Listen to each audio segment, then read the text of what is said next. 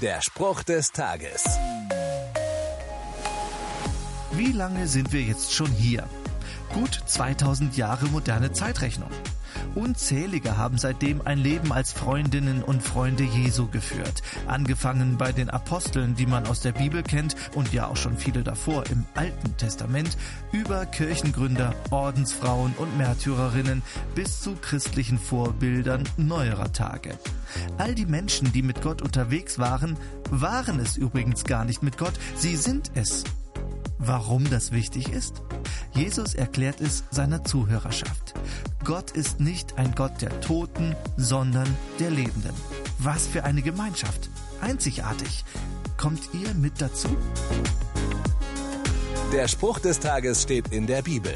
Bibellesen auf bibleserver.com.